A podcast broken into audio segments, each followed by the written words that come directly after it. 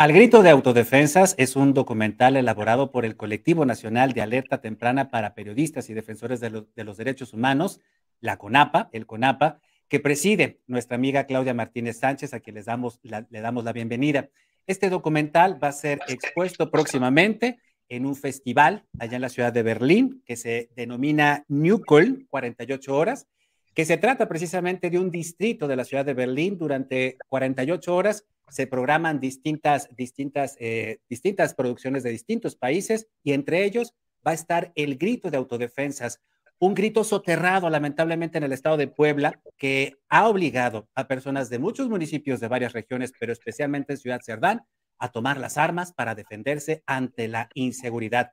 Claudia, con esto la CONAPA presentaría ya dos documentales, además de el que se elaboró sobre el caso Coyomeapan, que cumple un año, lamentablemente, este conflicto postelectoral allá en la Sierra Negra y que podríamos también describir o, eh, eh, vaya, colocar en estos problemas que existen en los municipios de Puebla, donde prácticamente las, las autoridades están ausentes. Claudia, bienvenida.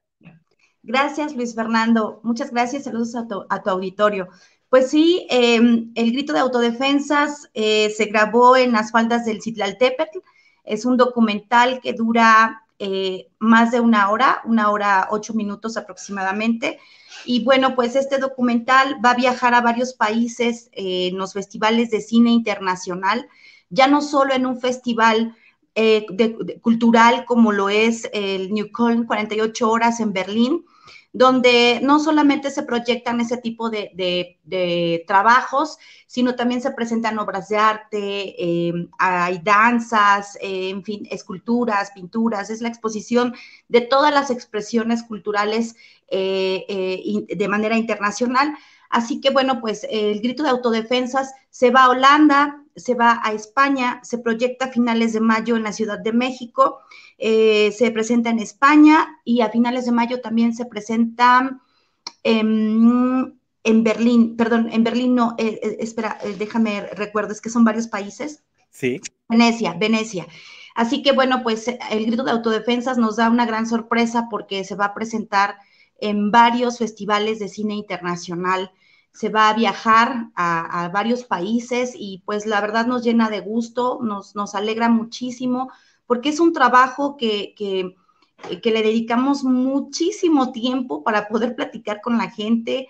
Eh, creo que la gente eh, también está muy contenta, nos ha escrito tanto a Adriana Flores como a tu servidora, que están muy felices porque este documental se dé a conocer en otros lugares de la República lamentablemente, pese a hacer ya un trabajo internacional, pues estas personas siguen sin ser escuchadas por parte de las autoridades.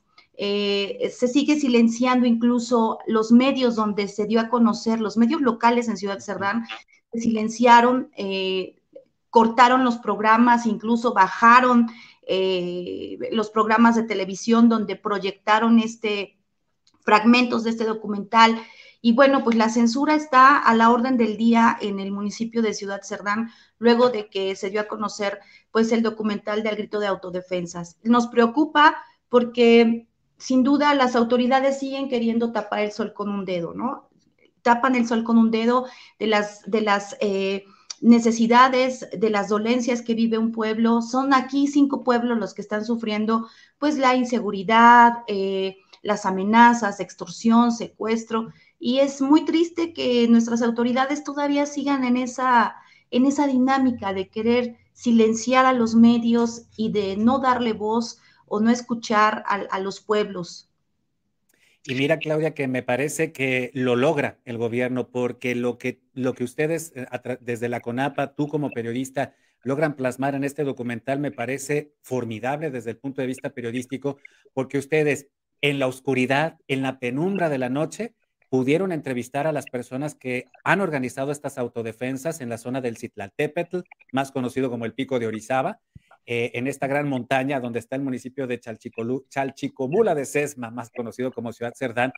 Y cómo bien explican ustedes cómo quedaron estos, estas poblaciones encerradas entre los estados de Puebla y Veracruz después de, pues, del cierre de válvulas para evitar el robo de, combustible, el huachicoleo, y cómo todas estas bandas comenzaron entonces a extorsionar, a secuestrar, a robar a las personas de la comunidad sin ningún tipo de ayuda, ni municipal ni estatal, Claudia. Y lamentablemente todo eso ha quedado en el silencio y ustedes lo están sacando a la luz.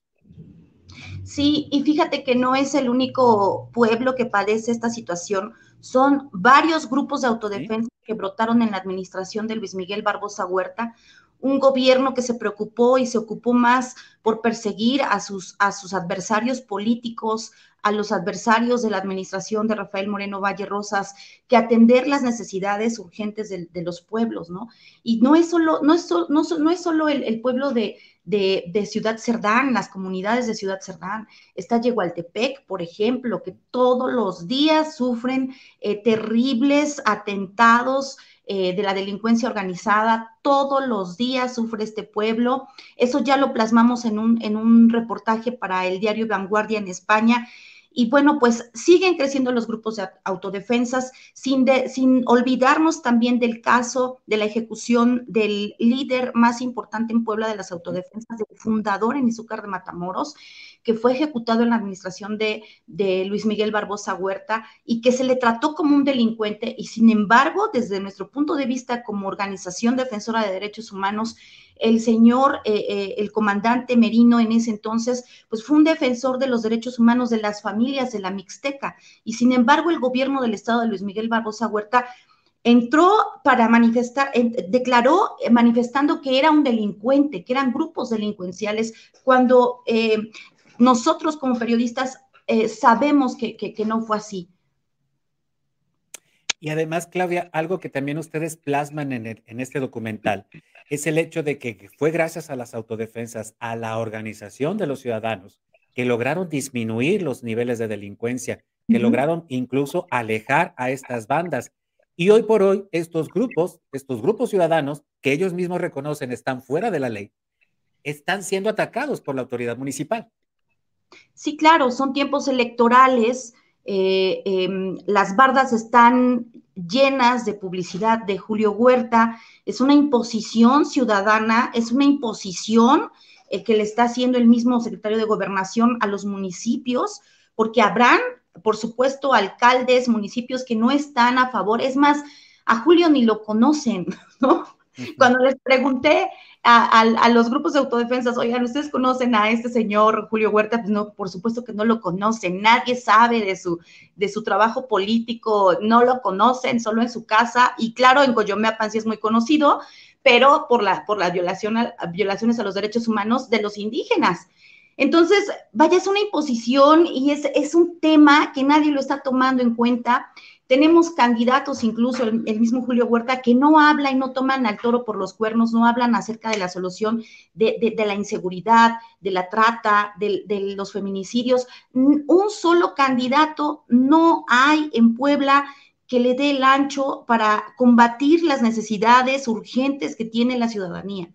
Entonces, eh, este trabajo decidimos sacarlo con mucha urgencia porque las autodefensas así nos los requirieron, no queríamos sacarlo tan rápido, pero las, autodefensas eh, están, estaban muy necesitadas de que esto se diera a conocer lo antes posible. Tenemos mensajes, ¿no? Que en la noche, en el día, en la tarde nos escribían, oiga, ya, ¿cuándo? ¿Cuándo sale? No vayan a ser ustedes enviados por el gobierno, es que ya nos mandaron, ¿no? Periodistas que son enviados del gobierno y todos se lo pasan al alcalde y el alcalde viene, nos manda patrullas, nos, nos hostigan, nos persiguen, nos amenazan. Entonces, ¿cuál es la labor de, nuestra, de nuestras autoridades? Perseguir a la ciudadanía por defender sus derechos, hostigarlos, encarcelarlos, fabricarles delitos.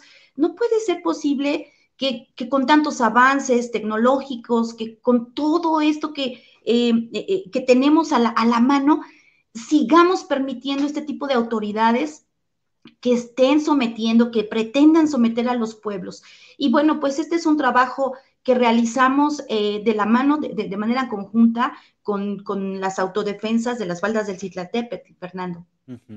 Y esto todavía sigue ocurriendo. Es decir, es este material que ustedes, que, ustedes ya presentaron en su canal de YouTube de la CONAPA, al grito de autodefensas, eh, vaya, esto persiste en las comunidades, no es algo de hace un año, esto es completamente reciente.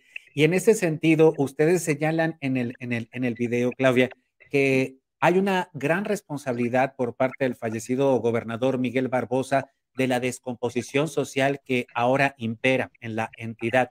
una descomposición social que tal parece no puede resolver el ahora, ahora mencionado secretario de Gobernación Julio Huerta, pues que heredó prácticamente el gobernador sustituto Sergio Salomón Céspedes, porque entonces pues nos vamos al conflicto de Coyomeapan, un, un año ya de conflicto postelectoral, eh, que, estaremos tratando también en los próximos días, pero que podemos hacer esta, esta similitud en los casos de no resolver, eh, Claudia, de, de no atender las demandas de la población, de entonces proteger a grupos que podrían caer en la criminalidad, como la familia Celestino Rosas, que ha sido en diversas ocasiones señalada por el pueblo de Coyomeapan de violentar, de desestabilizar, incluso de asesinar a algunas personas dentro de este municipio. Es decir, hay una descomposición social que el gobierno del estado, a través de la Secretaría de Gobernación y el heredero del barbosismo, mantienen en el estado, Claudia. Sí, claro, y en total silencio, ¿no? Ahí están los medios que no replican las necesidades, la voz del pueblo. Y sí, efectivamente, en el caso de Coyomeapan, pues no se atendió el caso, pero sí se reprimió a los que levantaron la voz, a los que señalaron a los autores intelectuales y materiales de los asesinatos y, persecución de los indígenas de Coyomeapan, ¿no? Ahí está la fabricación de delitos de cuatro indígenas inocentes, Basilisa Montaño, Erubiel Gómez, eh, Anastasio Sanguinés, que es un indígena que se dedica a hacer trajes, es un sastre, donde quiera que le veas a los, a los cuatro presos políticos, no tiene ninguna característica de ningún delincuente. Yo viví incluso para hacer el documental de Coyomeapan con la familia de Gonzalo Martínez Herrera y es terrible lo que te narran, porque déjame decirte que David Celestino Rosas vivió en la casa de don Gonzalo. La mamá de don Gonzalo Martínez Herrera, que ahora es, sigue, sigue siendo preso político y es inocente, le cocinaba al doctor eh, David Celestino Rosas cuando llegó a dar consultas, le lavaba su ropa, vivió ahí. Vaya, ni un perro le muerde la mano a quien le da de comer, pero David Celestino Rosas sí, y Araceli Celestino Rosas también. Entonces es brutal, brutal lo que le hacen a nuestros pueblos eh, eh, en Puebla y seguramente también en todo el país. Es una 4T que se manchó de sangre, que no lo quieren reconocer, que al presidente de la República, Andrés Manuel López Obrador, no le convino mencionarlo en ninguna mañanera, pero nosotros sí lo expusimos en una mañanera y se lo, encargó a Alejandro Encinas resolver el conflicto y sin embargo se siguió guardando silencio frente a, tantas violaciones de los derechos humanos. El trabajo de CONAPA ayudó para ir acumulando toda esta, esta larga lista, son miles de violaciones a los derechos humanos de los indígenas que fue lo que ayudó para que la ONU pudiera entrar a recabar las, las vivencias, los atentados que estaban viviendo los indígenas de Coyomeapan después del 9 de mayo, justo hace un año.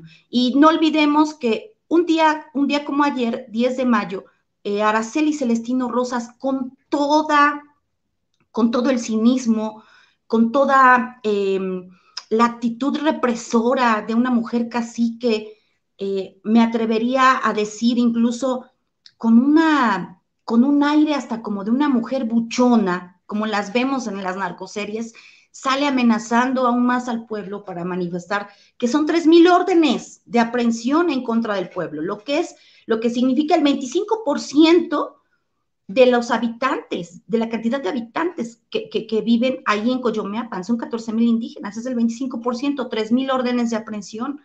Entonces, es, eso es terrible, que el gobierno de Barbosa, que el secretario de gobernación ahora en turno, Julio Huerta, no hablen de eso, pero sí anden como reinas de la primavera, levantando la mano y queriendo ser gobernadores y por el otro lado están eh, pateando al pueblo de Coyomeapan, es inaceptable. Los poblanos tenemos memoria, los poblanos, el pueblo de Coyomeapan y como defensora de derechos humanos y periodista, por supuesto que tenemos que dar a conocer todo esto, porque no queremos repetir un gobierno más represor. Y claro que sabemos, sabemos que el, brazo operador de la represión de Coyomeapan fue el mismo Julio Huerta, Huerta Gómez, que además por supuesto, cuando, cuando el pueblo se atreve a manifestar a los medios y acusa al mismo Julio Huerta, Julio Huerta los castiga y les niega las mesas de diálogo y los castiga y los regaña y les dice que así no son las cosas, que no tenían por qué hablar con los medios de comunicación, porque no tienen por qué decirle nada a la CONAPA, no tienen por qué acusarse con la diputada Inés Parra, no tienen que acusarse con ninguna otra autoridad, porque él es la autoridad máxima. Eso te habla de una actitud caciquil, como lo fue su, su, primo, Luis Miguel Barbosa Huerta, eh, entonces gobernador. No queremos repetir eso. El pueblo de Coyomeapa no quiere repetir ese tipo de, actitudes autoritarias, represoras. Es tiempo de que el pueblo sea libre y el pueblo se está organizando para, para, buscar su autonomía. Y bueno, pues estamos en, la espera de que las autoridades eh, se, se entren y tomen al toro por los cuernos y solucionen. Yo creo que la mejor solución es encarcelando a la familia Celestino Rosas, comenzando por ahí, encarcelando a la familia Celestino Rosas y a los ex policías de David Celestino Rosas, que fueron los, los sicarios que se infiltraron el 9 de mayo para ejecutar a los indígenas y al menor de edad, Omar, eh, eh, eh, Omar Raimundo, Omar Herrera Raimundo. Y bien, bien lo señalas, eh, Claudia, porque con el mismo rasero que la autoridad ha medido las acciones de los habitantes de Coyomeapan, debería medir las acciones de la familia Celestino Rosas para entonces poder fincar responsabilidades en su contra, porque vaya que las hay. Y vaya que, y ustedes también, a, través de la CONAPA, pues han dejado, eh, han dejado pues este registro en video en estos documentales, pues de esto que lamentablemente se ha silenciado aquí en Puebla, mi estimada Claudia, pero que no tiene manera de ser silenciado allá en Berlín. ¿Para cuándo se presenta el segundo documental de, eh, sobre los las autodefensas? Bueno, eh, finales de mayo eh, se presenta en España, México, y va a darle la vuelta al mundo en los festivales de cine internacional. Son más de 15 países, según lo que nos dice la casa productora de cine. Nos da mucho gusto, estamos muy contentas, la verdad. Eh, y bueno, por otro lado, el, documental de Coyomeapan para Berlín justo se presentó el 9 de mayo, eh, cumpliendo un año, de la ejecución de los indígenas en Lima, Perú.